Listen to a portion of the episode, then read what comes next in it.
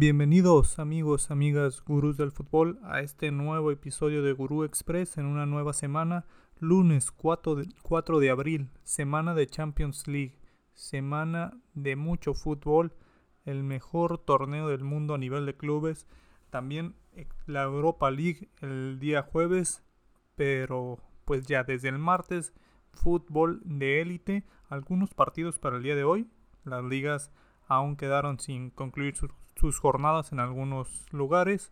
Vamos a revisar qué partidos podemos observar el día de hoy, quiénes son los favoritos, pero antes que nada vamos a darle un repaso a la jornada dominical. Jornada interesante en la Liga MX donde hubo cuatro encuentros, cuatro partidos con algunas sorpresas, se podría decirlo de esa manera. Empezamos con el Toluca ante Puebla, un Toluca que no levantaba, un Toluca que estaba ahí en la parte baja de la tabla, que sus aficionados ya estaban cansados. Semanas anteriores los aficionados se manifiestan contra los jugadores, interceptaron algunos, se quejaron de ellos y en este partido en casa le ganan 2 por 1 al Puebla, un partido bien jugado por el conjunto de Toluca. Los tres goles, los dos de Toluca y el gol de Puebla caen en el primer tiempo. El primer gol de Toluca, un muy bonito gol, jugando fuera del área y como villarista la pone ahí en la esquina. Más tarde tuvimos el León ante Querétaro, un empate a uno en León, donde Santiago Ormeño sale expulsado. El, el Querétaro empieza ganando antes de que termine el primer tiempo. Un gol prácticamente para terminar de Pablito Barrera. Y no fue hasta el minuto 69 que Ángel Mena, por la vía del penal, logra el empate para el conjunto de León. Se divide en puntos y ahí está el León que con buen fútbol los resultados a veces se le dan, a veces no. Está en sexto lugar de la tabla general. Más tarde, los últimos partidos del día en la Liga MX cerraron dos encuentros a la misma hora. El primero, Tigres ante Tijuana. Los Tigres que están imparables, un Guiñac también que está imparable. 2 por 0 de Tigres, que Tigres puede golear a cualquiera en este momento. Florian Tobin está encendido, ya juega de titular, ya juega más, más minutos. Guiñac tiene varios partidos seguidos anotando, lleva 10 goles este torneo. Entonces creo que Tigres se enfila como un claro favorito al título. Gana, como lo comentamos, 2 por 0. Tardaron un poco en caer los goles. nos fuimos al medio tiempo con un 0 por 0. Fue hasta el minuto 59 que Juan Vigón metió el gol para Tigres. Pero no, no se veía en duda que Tigres en algún momento llegaría al gol. Y al 74 Guiñac nos deleita con un golazo. Como ya es costumbre el francés, 2 por 0 Tigres, que con esto, aunado al siguiente resultado, Tigres es líder general. Santos Laguna recibió a Pachuca, que era el líder al, iniciar la jornada, y Santos gana 3 por 1, con un primer penal para Santos, el cual podría ser polémico, creo que muy mal el defensor de, Pachuca, y el jugador de Santos, el delantero, muy vivo, siente que lo tocan, se deja caer, se puede marcar o no se puede marcar a mi opinión. Creo que son de esos que están al 50%, pero el penal es concedido para Santos y no perdonarían. El Brian, el huevo Lozano, metería el 1 por 0 para, para el conjunto de Santos antes de que terminara el primer tiempo. Iniciando el segundo tiempo, otro error en la defensiva de Pachuca pierden el balón en la salida y Harold Preciado, a pase de Brian Lozano, mete el 2 por 0. Algo curioso en el minuto 70, expulsión para Jordan Carrillo de Santos. Jordan Carrillo se iba a las regaderas, pero el VAR manda a llamar al árbitro, revisa la jugada, quizá no es de roja, y efectivamente el árbitro, pues las tomas lo convencen y dicen, no, no, no ponemos la roja y se va con la amarilla. Entonces Jordan Carrillo seguía en el terreno de juego y cuatro minutos más tarde metería el gol para, para Santos, 3 por 0 Santos. Minutos más tarde Nico Ibáñez metía el de la honra para Pachuca para cerrar el, el partido con un 3 por 1. Quedó un partido pendiente esta jornada, Chivas ante Monterrey, se jugará hasta el 13 de abril, ya que se jugaba en el estadio Akron.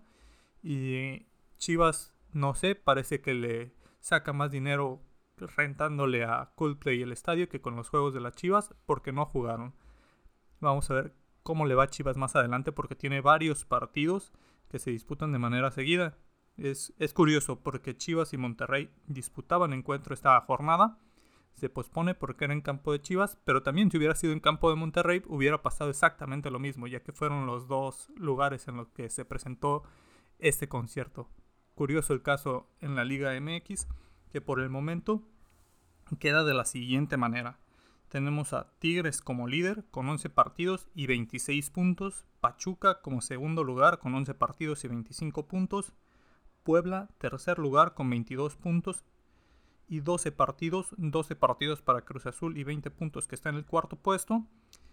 En quinto y sexto empatados en puntos y en partidos con 12 y 19 puntos Atlas y León, Toluca 11 partidos, 16 puntos, Monterrey 10 partidos, 15 puntos, Pumas 12 partidos, 15 puntos, Santos 12 partidos, 15 puntos. Ahí está tremenda la batalla entre el lugar 7 y el 10, 16, 15, 15, el lugar 11 Pachuca, perdón, Necaxa con 14 puntos, el 12 Tijuana con 14, el 13 Chivas con 13 puntos, al igual que la América que ganó, que ya te pone al parejo de Chivas con un partido más, América tiene 12 encuentros y tiene 13 puntos.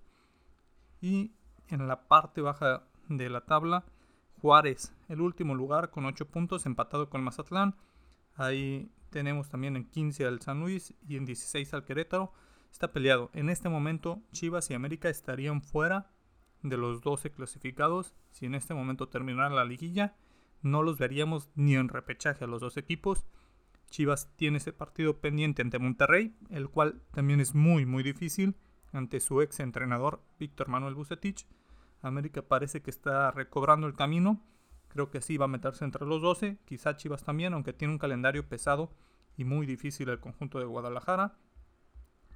Pero esta es la Liga MX que cada vez se pone más sabrosa, por así decirlo, en esta recta final, ya preparándonos para la liguilla. Y vamos a dar un repaso a lo que fueron las las ligas europeas el día de hoy. En la Premier League, el West Ham le gana 2 por 1 al Everton y al Tottenham una manita al Newcastle. 5 goles del Tottenham donde, donde aparecieron todos, excepto Harry King, curiosamente, Humin Song, Matt Doherty, Ben Davids, Emerson, Steven Bergin. 5 goles del Tottenham. Y en España, el partido más importante, Barcelona ante Sevilla, los dos en segundo lugar, un partido cerrado que seguía 0 por 0, hasta una genialidad de Pedri, en el cual hace un recorte al defensa de Sevilla, hace otro segundo recorte, define de manera cruzada desde fuera del área para un grandioso gol. El Barcelona sigue encendido, sigue sumando puntos, se acerca cada vez más. Prácticamente hace unos meses veíamos imposible que el Barcelona se, se metiera ahí en, en la pelea por el título. Creo que aún es muy difícil, pero ya este Barcelona ya está en segundo lugar. Eh, va a ser difícil que le gane ese, ese título al Real Madrid que está muy por arriba en puntos. Pero no hay que descartar a este equipo. No hay que descartar lo que está haciendo, que se enciende en esta recta final, donde los equipos suelen flaquear, que tiene todavía la Europa League por delante. Parece que no se va a ir en blanco esta temporada como muchos lo creíamos. El conjunto del Athletic Club, los Leones de, Bilbao, ganan 2 por 1 al Elche. El Betis gana 4 por 1 al Osasuna. Y Granada empata con el Rayo Vallecano 2 por 2, al igual que Valencia empata, pero 0 por 0 con el Cádiz. Y como lo mencionábamos, la tabla general. En este momento el Real Madrid tiene 69 puntos, Barcelona 57, Atlético de Madrid 57 y Sevilla 57. 12 puntos de ventaja del Real Madrid sobre cualquiera de estos tres equipos, pero Barcelona con un partido menos. En puestos de Europa League, el Real Betis Balompié, el conjunto de Laines y Guardado. Y en último lugar, en, los últimos lugares, en los últimos tres, allí en el descenso, el Mallorca, Levante y Alavés. Un, una liga de España que también está peleándose muy duro en los últimos puestos para ver quién permanece en la, primera división. Y nos movemos a Italia, donde se disputó un gran partido. El Inter de Milán visitaba a la Juventus en un partido disputado, partido de dos grandes Quedan 1 por 0, gol de penal de Chalanoglu para darle la victoria al Inter. Esta Juve cada vez más lejos de, un título y el Milan tiene 66 puntos y juega el día de hoy. Napoli tiene 66 puntos, el equipo de Irving Lozano está ahí peleando, aunque con un partido más. Inter tiene 63 puntos y también le queda un partido pendiente. El del Inter es pendiente. Para el día de hoy se juega el del Milan. En un momento más repasaremos esos encuentros del día de hoy. No sin antes mencionar que el Paris Saint Germain con una gran exhibición de Neymar, de Mbappé y de Messi ganan 5 por 1 al Llorent, como les digo, para pues tratar de calmar a la afición que ya este título no le sabía nada al título de liga, estas goleadas no le gustan como le gustarían ver un 1 por 0 en Champions ante todos, preferirían eso, pero pues este año no fue bueno para el Paris Saint Germain, pero tienen ahí a Mbappé, tienen a Messi, tienen a Neymar, que los disfruten, porque quizás sea la última temporada que veamos este tridente juntos. Y en la MLS, el Galaxy gana 3 por 1 con doblete del Chicharito. Desata la polémica Chicharito, si ya se ponía sobre la mesa por la falta de goles del Tri, Chicharito se despacha con 2 el día de hoy, el día de ayer, perdón, y, y la polémica está para Martino.